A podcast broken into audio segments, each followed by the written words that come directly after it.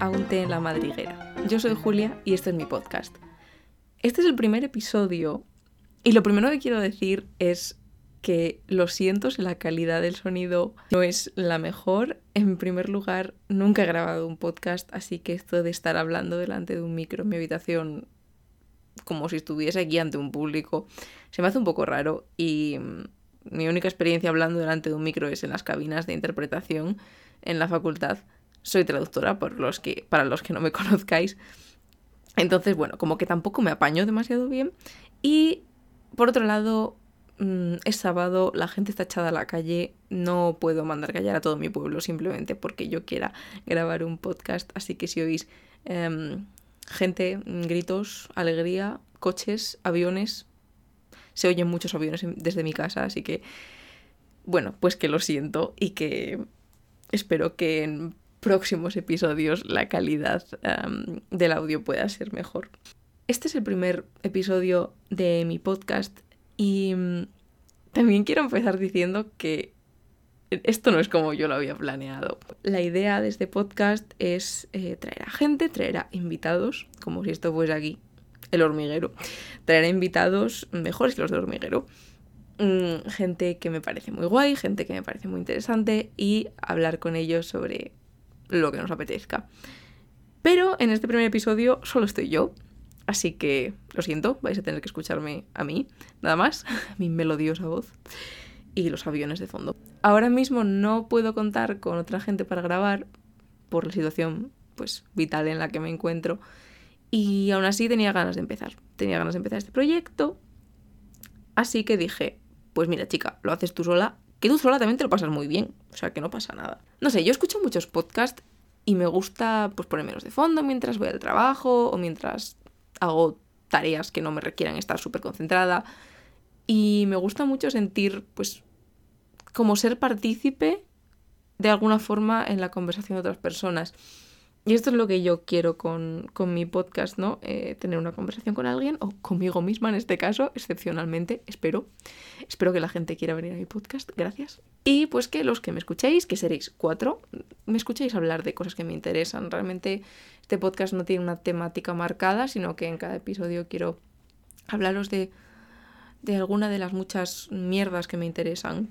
Este primer episodio lo quiero dedicar a hablar del el cuerpo, el aspecto y la relación que tengo y que yo creo que pues mucha gente tenemos con el cuerpo en el que vivimos. Y en este episodio me estoy tomando una info de hibisco y hojas de morera. Muy fancy. No, en verdad no es nada fancy, pero es del Carrefour. Pero como es lo de un té en la madriguera, pues quiero que sea como una info con amigas, ¿no? Pues yo aquí estoy con mi info, tú si quieres cógete la tuya, o si no, no. Pero yo te recomiendo que te cojas una info porque hay que estar hidratada, es importante. Entonces, pues si os parece, empezamos. El tema que he elegido para este episodio, el del cuerpo, es, es un tema que para mí es muy interesante y que ha sido importante a lo largo de toda mi vida yo ahora mismo tengo 22 años y creo sinceramente que desde hace unos meses es cuando realmente me he empezado a sentir cómoda en mi piel. Creo que es un poco triste, en cierta forma, que en 22 años, que ya son unos cuantos, sé que soy joven, pero ya me entendéis, que en 22 años solo haya sido capaz de querer mi cuerpo desde hace muy poco. Y es que yo siempre he estado ahí a vueltas con, mi cuerpo. Yo siempre he tenido sobrepeso. Nunca he llegado a tener obesidad, pero siempre he tenido sobrepeso. Y digamos que esa es la cuestión que más me ha dado dolores de cabeza eh, en lo respectivo a mi apariencia. Entonces yo me voy a centrar mucho en el tema del sobrepeso y en el estar gorda y demás, pero quizá lo que os voy a contar pueda aplicarse a otras experiencias, porque al fin y al cabo casi todo el mundo tiene complejos. No me atrevo a decir todo el mundo, pero en general mucha gente los tiene. Y quizá lo que me acompleja a mí, a vosotras, ¿no? Vale, yo mm, se metían conmigo por estar gorda, pero igual también se meten con gente por estar demasiado delgada o por tener pecas o por tener un color de pelo que a la gente no le parece lo normal o por ser bajo o por ser alto o por... Yo qué sé, si es que al final la gente se va a meter contigo por lo que sea. Yo me voy a centrar en, en lo que yo he vivido, ¿no? Porque al fin y al cabo es de lo único de lo que puedo hablar con fundamento. Yo siempre he tenido sobrepeso, como he dicho, nunca ha sido algo súper preocupante para mi salud ni nada, pero bueno, es cierto que desde pequeña siempre era la niña más gorda y también la más alta de la clase, como que destacaba mucho, ¿vale? También la pubertad la empecé súper pronto, no sé, me vino a la regla con 11 añitos, me parece, o sea que imaginaos, pues empieza a crecer el pecho y empiezas a tener acné y dices, ¿qué es esto que me está pasando? Socorro, porque soy la única que empieza a tener cambios en el cuerpo, ayuda. Y desde siempre, pues los demás niños se reían de mí, me decían pues que estaba gorda. Que yo ahora lo pienso y digo, chica, pues estabas gorda, mira tú qué problema. Es como si te dicen, tienes el pelo negro. ¡Wow! Sí, lo tengo, lo sé, me veo todos los días en el espejo. Pero estar gordo, pues desgraciadamente en esta sociedad, porque vivimos en una sociedad, no, no es bueno. Tener sobrepeso no es bueno, no está correcto. Y quizá ahora sí que, pues con todo el movimiento body positive y demás, sí que es algo más normal, pero cuando yo era pequeña, pues era como, Dios mío, esta gorda es lo peor que le ha pasado en la vida, va a morir sola y triste. Entonces, pues como que desde pequeña tenía interiorizado que mi cuerpo no estaba bien, que tenía que adelgazar, porque sí que es cierto que el médico decía, bueno, le sobran un par de kilos, sería bueno que los adelgazase, pero es que al final para mí adelgazar no era algo que quisiera hacer por salud, sino porque a todo el mundo le parecía horrible aparentemente y pues evidentemente mi cuerpo tenía que estar mal, porque si no, porque todo el mundo le parece que esté mal. En fin, pues llegamos a, como os decía, llegamos a la adolescencia, la pubertad hace ¡boom! ¡Hola! Aquí estoy. Y yo como, ah, vale. Me empieza a salir pelo, pues como todo el mundo cuando, bueno, casi todo el mundo cuando le llega la pubertad, pues te empieza a salir pelo más oscuro, en partes del cuerpo en las que antes no, te empiezan a crecer partes del cuerpo que antes no, y dices, socorrito, ¿qué es esto? Pero para mí lo más, no voy a decir tampoco traumático, pero lo que más me preocupaba era el tema del sobrepeso y de ser la niña gorda de la clase, básicamente. Poco a poco empecé a hacer ejercicio. Y empecé a hacer ejercicio sí que es cierto, bueno, yo siempre he hecho ejercicio, ¿no? Pero más. Sí que es cierto que adelgacé. Pero realmente estaba haciendo ejercicio con el objetivo de adelgazar. No con el objetivo de estar sana, de estar fuerte, de tener más resistencia, de pasármelo bien. No.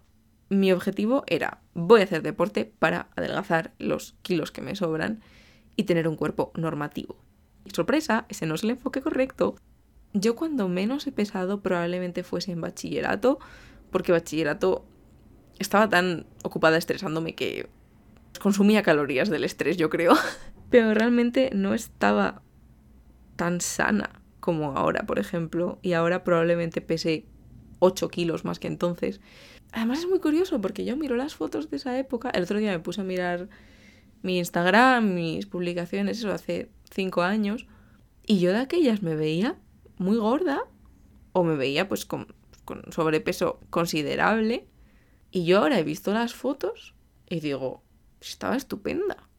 De todos modos, me fui a la universidad y en la universidad, eh, pues entre muchas otras cosas, empecé a ir a, terapia, empecé a ir a, a, la psicóloga, no por el tema del cuerpo, por otros temas, pero al fin y al cabo, hacer terapia me ayudó a tener una mejor autoestima. Y, sorpresa, spoiler, nadie se lo esperaba, cuando tienes más autoestima, te importa menos cómo es tu cuerpo wow, o te importa menos o te gusta más tu cuerpo, quiero decir. Nadie se lo esperaba, ¿verdad? Wow, os he dejado locas.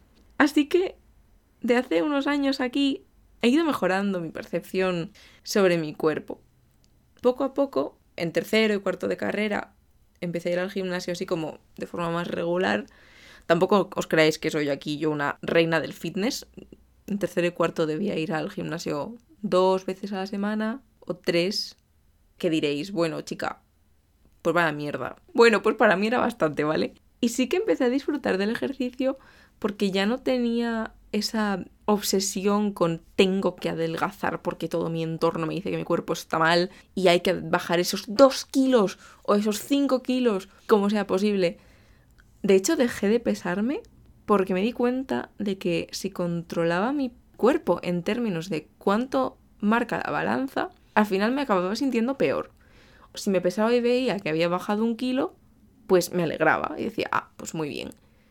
Mientras que si otra vez me pesaba y me había mantenido o había engordado un kilo, me sentía súper mal. Y realmente esto no tiene mucho sentido, porque una cosa es lo que tú peses y otra cosa es cómo se distribuye ese peso, ¿sabes? Porque no es lo mismo que hayas aumentado un kilo de músculo a que hayas aumentado un kilo de grasa. Por cierto, que yo aquí no tengo ni puñetera idea de salud, o sea, yo soy traductora, ¿vale? No, no soy aquí nutricionista ni nada, lo digo por disclaimer, ¿vale? O sea, vosotros con esta información haced lo que queráis. Yo estoy contando mis mierdas, que para eso es mi podcast. Bueno, y eso, que al final me di cuenta de que pesarme me hacía más mal que bien. Y decidí controlar el tema de, mm, pues, de si engordo, de si adelgazo, simplemente guiándome por la ropa si veo que el pantalón me empieza a apretar un poquito, digo, bueno, pues igual hay que hacer un poco más de ejercicio, igual hay que tener un poco más cuidado con lo que comemos, ese tipo de cosas. Y me llevo manteniendo la misma talla mm, los últimos dos años, me parece. Con fluctuaciones, porque hay épocas en las que pues cojo peso, hay épocas en las que bajo de peso, pero más o menos me estoy manteniendo en una talla en la que estoy cómoda. De momento creo que hasta aquí mi, experiencia en estos años, que por supuesto no ha sido así de lineal como os la he contado, pero había que resumir de alguna forma. Ahora hago deporte, empecé a hacer yoga hace tres años, pero de forma regular lo llevo haciendo unos meses y la verdad es que me gusta mucho el yoga porque para aquellas personas que no lo hayáis probado, quizá tenéis la sensación de que el yoga es pues meditar y no sé qué, y sentarte ahí con las piernas cruzadas. No, o sea, no, ese yoga para mí no vale porque me aburro, seamos sinceras. Muchas veces tienen la, la concepción de que el yoga no es realmente un deporte o no es realmente una actividad física.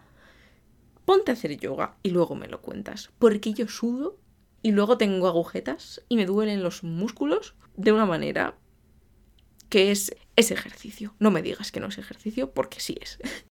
Últimamente hago yoga también porque me ayuda a estar más tranquila, a estar más, más presente en el momento, si quieres decirlo así.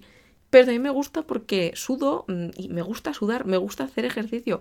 Con 22 años he descubierto que, bueno, con 22 no, no, pero hace ya unos años descubrí que me gusta hacer ejercicio de verdad, me lo paso bien, me gusta sudar, me gusta el chute de endorfinas que te da porque claro, como antes lo hacía solo por estar más delgada, realmente no lo disfrutaba, era como una obligación. Mientras que ahora sí que, pues es una obligación en el sentido de que es una actividad a la que cuesta un poco ponerse a hacer, eh, cuesta un poco motivarse a veces, pero lo hago porque me gusta y no por, ay, es jueves, toca ir al gimnasio, ¿sabes? Y también quiero mencionar otro hecho que me ayudó a sentirme más a gusto con mi cuerpo. Y es el tema de la depilación. Yo empecé a depilar, pues como os dije con la pubertad, pues te empiezan a salir peletes negros en las piernas y en el sobaquete y dices, ayuda, ¿qué es esto? ¿Por qué soy la única persona con pelos de la clase? Al principio como que no le di mucha importancia y mi madre nunca me presionó para que me depilase, nunca me hizo sentir mal al respecto, cosa que agradezco. Pero sí que es cierto que yo veía que las demás niñas no tenían pelos. Y yo decía, bueno, pues vale, me da igual. Yo sí y ellas no, y ya está. Pero cuando se empezaron a salir pelos a mis amigas del colegio, se empezaron a depilar. Y ahí me entró la duda de decir, oh Dios mío, igual me tengo que depilar. Porque si no, voy a ser yo la única rara que tiene pelos en las piernas. Y en ese momento de la vida es importante estar dentro del rebaño y no destacar, porque si destacas, pues eres rara y no, no mola. De aquellas no mola. Luego ya sí, luego ya dices, ah, quiero ser especial. tengo 16 años. Pero en ese momento anterior dices, quiero ser lo más neutra posible, por favor, gracias. Yo veía que todas mis amigas se depilaban y le dije a mi madre, mamá, me voy a depilar porque soy la única que tiene pelos en las piernas. Y pues empecé a depilarme, eso con, yo qué sé, 12, 13 años, hasta los 19. Sí, creo que tenía 19. Cuando me fui de Erasmus en segundo de carrera, yo llevaba un tiempo pues leyendo sobre el tema de depilación y sobre mm, los cánones de belleza que se nos imponen a todos, pero especialmente a las mujeres. Y yo ya estaba reflexionando al respecto y yo decía, depilarme no me gusta. O sea, no me gusta echarme una plasta caliente en las piernas, dejar que se seque y luego tirar de la cera para arrancarme el pelo. No me gusta porque me lleva mucho tiempo, es aburrido, es doloroso sobre todo. Yo lo de depilarme las ingles con cera lo llevaba muy mal. Y no sé, era un rollo. Me quitaba mucho tiempo. Yo cada vez que me estaba depilando decía, porque yo tengo mucho pelo, ¿vale? Eso tengo que puntualizarlo. Tengo mucho pelo, muy negro y tengo la piel muy blanca. Así que imaginaos el percal. yo cada vez que me estaba depilando me echaba una hora y decía, es que esta hora la podía estar utilizando en, yo qué sé, en ver Sakura, en cualquier cosa, cualquier cosa. Y eso, en la universidad ya empecé a aprender pues, sobre temas de feminismo y sobre ese tipo de cosas que aprende uno en la universidad. Y me di cuenta de que yo realmente no me quería depilar. Yo me estaba depilando porque era lo que tocaba hacer. Porque en verano Claro, en invierno yo no me depilaba, ¿vale? Pero en verano pues tocaba depilarse porque vas a ir a la playa, te va a ver gente aleatoria en las piernas cuando vayas en pantalón corto o en vestido, ese tipo de cosas. Pero yo decía, claro, o sea, yo me estoy depilando no por mí, no porque a mí me guste genuinamente verme las piernas o, el sobaco o lo que sea depilado. Yo lo estoy haciendo por miedo a que si no lo hago, si voy con mis pelarrios a la calle, pues la gente se va a reír de mí o me va a decir algo, me van a mirar mal. Y claro, yo dije en ese momento, es que no estoy haciendo esto por mí. Porque sí que hay imposiciones o normas de cómo tiene que ser una mujer, determinados cánones Tipo, pues tener el pelo largo, llevar maquillaje, ir depilada, no sé qué. Que de nuevo, a ver, esto depende muchísimo del país, de la comunidad en la que estés, pero estoy generalizando bastante, ¿vale? Algunos de esos cánones los sigo, pero porque me gustan. Por ejemplo, el tema del maquillaje, no me maquillo todos los días, pero si salgo, pues me gusta maquillarme porque me gusta, me gusta cómo me queda, me gusta hacerme mi mm, raya del ojo y decir, jazz no seré yo la más diva. Pues sí. Y por ejemplo, pues el tema de los tacones, pues no es cierto que no, no lo suelo poner mucho porque soy una mujer bastante práctica y si tengo que correr al autobús, correr detrás del autobús más bien, no puedo ir con tacones porque me caigo. Pero si un día me da por ahí, pues me pongo unos tacones y me quedo más a gusto que un arbusto. Y ese tipo de cosas son normas que se supone que las mujeres tenemos que seguir, ¿no? Pero esas sí me gustan, sí me hacen feliz cosa que depilarme no me hacía feliz. Solo lo hacía por los demás y por gente a la que no conozco, por gente aleatoria de la calle que me fuese a mirar mal. Entonces yo ahí como que cortocircuité y dije, esto no tiene sentido. No tiene sentido que yo esté pasando horas arrancándome pelos porque una señora que no voy a volver a ver en mi vida se me quede mirando mal en el autobús. O sea, no tiene sentido. Y de nuevo, si me hubiese gustado y me viera súper divina con los sobacos depilados, seguiría depilándome, pero es que no es el caso. Así que cuando me fui de Erasmus, dije, mira, la gente hace cosas locas en Erasmus, la gente aprovecha los Erasmus para ir de fiesta y liarse con gente y probar drogas. Yo voy a utilizar estos meses en un país en el que me conocen tres personas contadas, lo voy a aprovechar para no depilarme. Y oye, qué fantasía. Me dejé de depilar y pues durante el invierno pues me creció el pelo en las piernas y en el resto del cuerpo. Llegó la primavera, llegó el verano, empezamos a ponernos en manga corta, en tirantes, tal. Y yo saqué mis pelos a relucir por primera vez y me sentí una reina. Me sentí la más diva del lugar, con pelos y todo. Sí que es cierto que tampoco fue todo así como súper bonito de entrada, porque me daba miedo lo que me fuese a decir la gente. Tuve la suerte de que en Erasmus tenía un grupo de amigos pues maravillosos que nunca dijeron nada y de hecho me animaron y me dijeron, Buah, que no pasa nada, que lo estás haciendo porque tú quieres, que seguro que nadie le va a dar tanta importancia. Entonces yo eso lo aprecio mucho, ¿vale? Fue bastante decisivo porque aunque yo estuviera ya muy segura de que quería dejar de depilarme, si todo mi entorno me hubiese criticado, me hubiese dicho, estás loca, tal, pues me hubiera cortado bastante el rollo, pero no fue así, así que estoy muy contenta de los amigos que tengo. Así que eso, yo empecé a ir sin depilar y luego volví a España. En España me volvió a pasar el decir, jo, que me da como corte, porque aquí sí que me conoce más gente. Pero poco a poco, y de nuevo con apoyo y demás, pues llevo tres años sin depilarme. Y toda esta historia de, la depilación que, madre mía, llevo hablando muchísimo rato, pero es que no me podéis dejar un micro, es que me enrollo como las persianas. Todo este rollo de la depilación viene para decir que dejar de depilarme de forma deliberada y como un acto tanto personal como político, personal porque, como os he dicho, no me gustaba depilarme y yo ahora mismo me veo igual de bien con pelos que sin pelos, me da exactamente igual.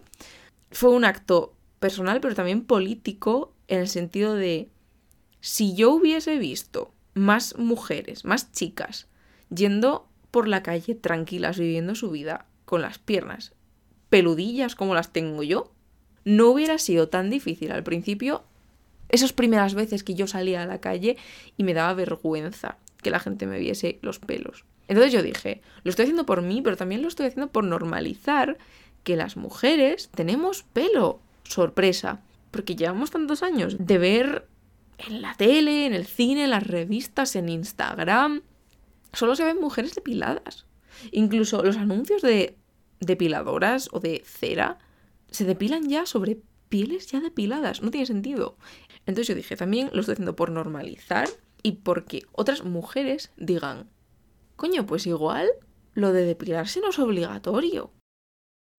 Con toda esta historia de, de ir sin depilar, fui sin depilar a la playa. Y yo, la playa siempre pensaba que no me gustaba ir, que era un rollo, porque la arena me molesta. Me sigue molestando la arena. Insertar meme de Star Wars aquí. Me di cuenta de que lo que no me gustaba de la playa era el exponerme. El. Aunque no, o sea, aunque no vaya a playas nudistas, aunque vaya a playas normales, al fin y al cabo estás en bikini o estás en bañador y pues expones más piel al aire de lo que harías yo sé, por la calle. Entonces lo que no me gustaba era eso, el tener que estar en bikini, que la gente me viese las lorzas, que la gente me viese los muslos, que la gente me viese estando gorda. Al dejar de depilarme, yo pensé, si alguien me va a mirar y se va a sorprender, no va a ser porque yo tenga tripa, va a ser porque tengo las piernas, pues de no depilarme en tres años. y en ese sentido, el no depilarme me ayudó a quitarme el miedo de estar en bañador o en bikini delante de gente desconocida. No sé, en mi cabeza tiene sentido. ¿Vosotros qué pensáis? Luego me lo contáis por Twitter. Después de toda esta historia que llevo hablando mucho rato, voy a beber mi té porque lo tengo aquí abandonado y hay que estar hidratada, como he dicho antes. Y luego os voy a contar una serie de consejos, recomendaciones, comentarios que a mí me han servido en este viaje personal de aprender a estar a gusto en mi cuerpo, porque quizá os sirvan y si no os sirven y me decís, mira Julia, lo he probado y me parece una mierda, no me ha servido, me siento aún peor con mi cuerpo, chica, yo lo siento, esto me ha servido a mí, cada uno tiene que conocerse a sí mismo, así que ya tú, pues luego ya haces lo que quieras. Ahora vuelvo.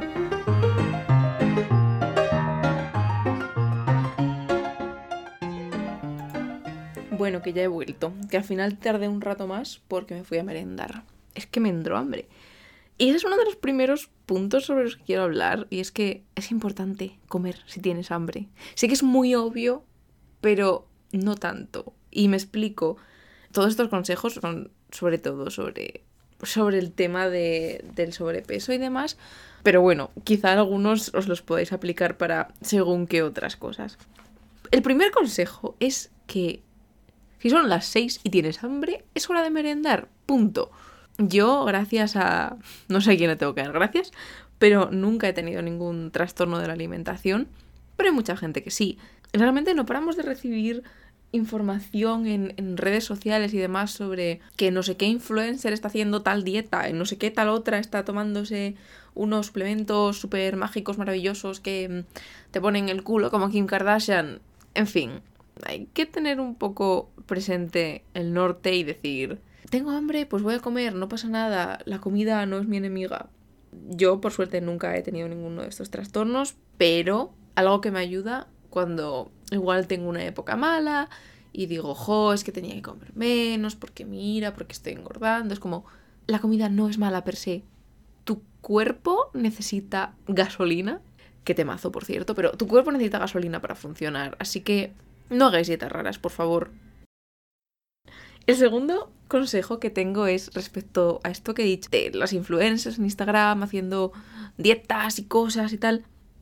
Me di cuenta de que a veces miraba Instagram y me sentía mal con mi cuerpo automáticamente. Porque solo veía pues a chicas con cuerpos súper normativos, que por cierto lo de normativos, a ver, normativos en siglo XXI 2020, que hace 50 años no se llevaba el mismo tipo de cuerpo que ahora, y hace dos siglos tampoco, pero me entendéis.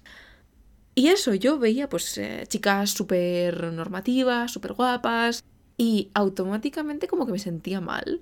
Lo típico de no hay que compararse, no hay que compararse, pero lo haces y lo hacemos todas y no pasa nada, es normal, somos seres humanos, los seres humanos hacemos estas cosas estúpidas, pero es así. Entonces yo dije, ¿y por qué sigo a esta gente que realmente solo me están haciendo sentirme mal o sentir que tengo que aspirar a ser como ellas? Chica, pues ellas son muy guapas, pero yo también soy guapa a mi, a mi manera, no pasa nada. Sé que suena muy tonto y muy sencillo, pero dejad de seguir a gente que no os hace sentir bien. No pasa nada por dar un follow, no se va a morir nadie. Volviendo al tema de las redes sociales, algo que me sirvió para sentirme más a gusto con mi cuerpo fue seguir a personas, sobre todo mujeres, porque soy una mujer, pero a personas en general con tipos de cuerpos no normativos. De nuevo, como en mi caso la cuestión central es el tema del sobrepeso, pues empecé a seguir a mujeres con sobrepeso que eran guapísimas y las más divas del lugar. Os digo, hay un montón de gente en Instagram con cuerpos no normativos, aparte del tema del peso, pues yo que sé, personas con alguna amputación o con cicatrices, de todo. Sinceramente, entrar a Instagram y entre memes y fotos de zarigüeyas, que es lo único que sigo realmente, encontrarme de vez en cuando una foto de una mujer con un cuerpo parecido al mío o aún menos normativo que el mío según los cánones actuales, posando en lencería o con un vestidazo y verla súper guapa y decir, jolín, es que, ¿por qué no voy a poder ser yo una diva simplemente porque me sobren unos kilos o porque no tengo las medidas que se esperan que tenga? Poco a poco, como que me hacía sentir mejor. Así que os lo dejo ahí por si queréis seguir a gente, como he dicho, con cuerpos no normativos. El tercer punto que, quiero tocar es, volviendo un poco al tema de la depilación que os he contado antes, es que hagáis los cambios de forma gradual. O por lo menos yo es como mejor funciono. Yo lo de tirarme a la piscina, mm, mejor meto el pie a ver si está el agua fría y poco a poco. Con el tema del cuerpo es lo mismo. Yo cuando dejé de depilarme, no salí el primer día con un vestido que se me viesen todas las piernas y los sobacos. Me puse ahí en medio de la Plaza Mayor de Salamanca a decir, miradme, tengo pelos. No, la primera vez me parece que fue simplemente ponerme una camiseta ni siquiera de tirantes, pero con una manga un poco más corta y que sí que se me veía el pelo cuando movía el brazo. Creo que eso fue lo, lo único que hice la primera vez. Con el tema de las piernas, que se me viese un poco el tobillo, la pantorrilla, que se notase que no estaba depilado, pero no me puse desde el primer día ahí con pantalón corto o con bikini en la playa, ¿no? Hay que ir poco a poco, ¿vale? Y de nuevo, pues mm, con una amiga de confianza, con tu pareja, con tu familia, con alguien que te haga sentir cómoda. Mi, mi consejo, para todo en la vida, pero para el tema de aceptar el cuerpo, es poco a poco, no pasa nada, no hay prisa. Un cuerpo no tiene por qué ser estético. Un cuerpo no tiene por qué ser bonito. La función de un cuerpo no es decorar como si fuese un jarrón. La función del cuerpo es permitirte vivir tu vida y hacer cosas que te hagan feliz. Y mantenerte vivo. Eso es el cuerpo. Es una masa de carne y agua y cosas que no se note que no soy de ciencias. Que tú estás pilotando y que te permite hacer cosas. Creo que no tenemos que perder este concepto de vista, porque muchas veces nos centramos en, ay, pero es que mi cuerpo está mal, porque tengo tripa, porque tengo granos, porque mi pelo no está bien. Tu cuerpo te está permitiendo vivir. Tu cuerpo te está permitiendo tener un montón de vivencias y experiencias. Iba a decir súper guays, pero algunas son malas, pero no pasa nada. La cuestión es que tu cuerpo no está hecho con el único propósito de que le guste a los demás. Tu cuerpo está para que hagas tu vida.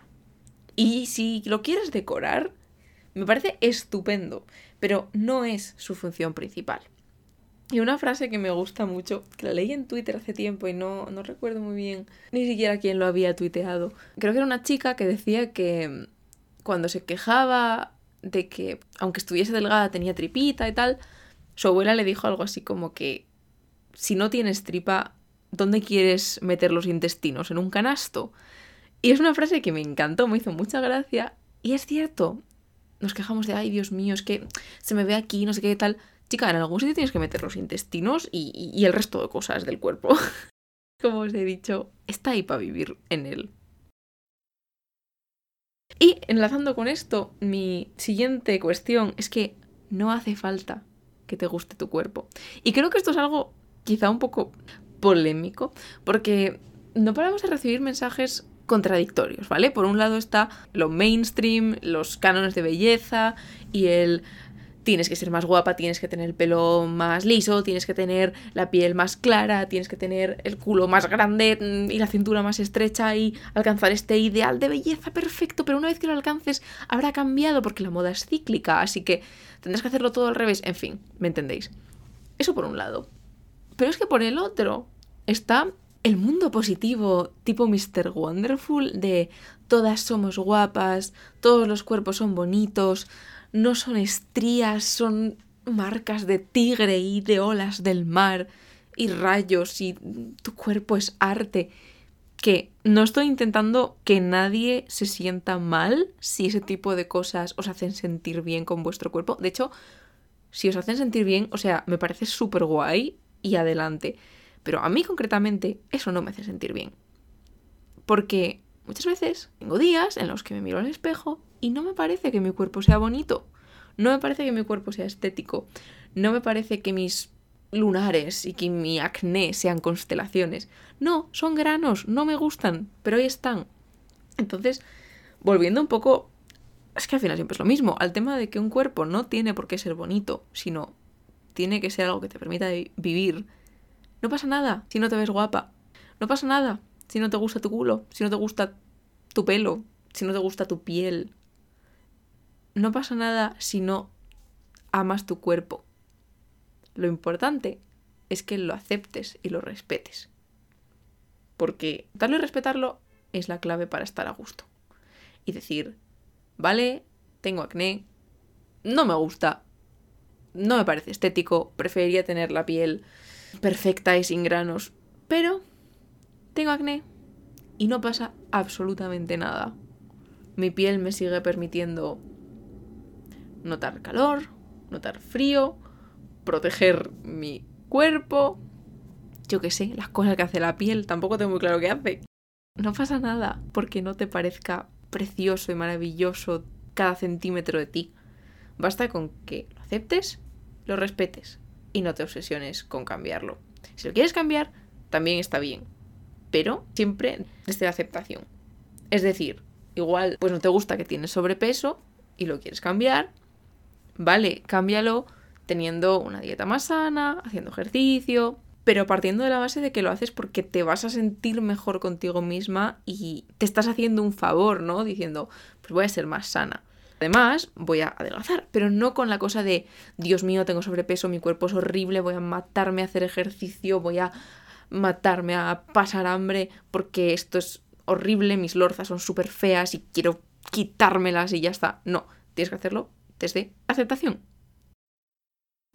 Ya para terminar, los días malos están ahí. Tanto la percepción del cuerpo como cualquier otra cosa cualquier movida de salud mental, lo que sea, siempre va a haber días malos y siempre va a haber días que tú te levantes, te miras en el espejo y digas, madre del amor hermoso, le voy a pedir disculpas a cualquier persona que me vea por la calle y le voy a indemnizar, porque ¿qué es esto? Y no pasa nada. Todos tenemos días malos. Lo importante es tener en cuenta que solo es un día y que al día siguiente probablemente te sientas un poquito mejor. Para mí lo importante es no obsesionarse porque yo soy una persona que tiende mucho a la rumia, a darle vueltas a las cosas. Si tengo un día malo y veo que mi cuerpo no me gusta, empiezo a obsesionarme a decir, jo, es que mira, esta parte de mi cuerpo está mal, es que encima me ha salido más acné, es que no sé qué. No merece la pena. No merece la pena porque al día siguiente probablemente ya me sienta mucho mejor.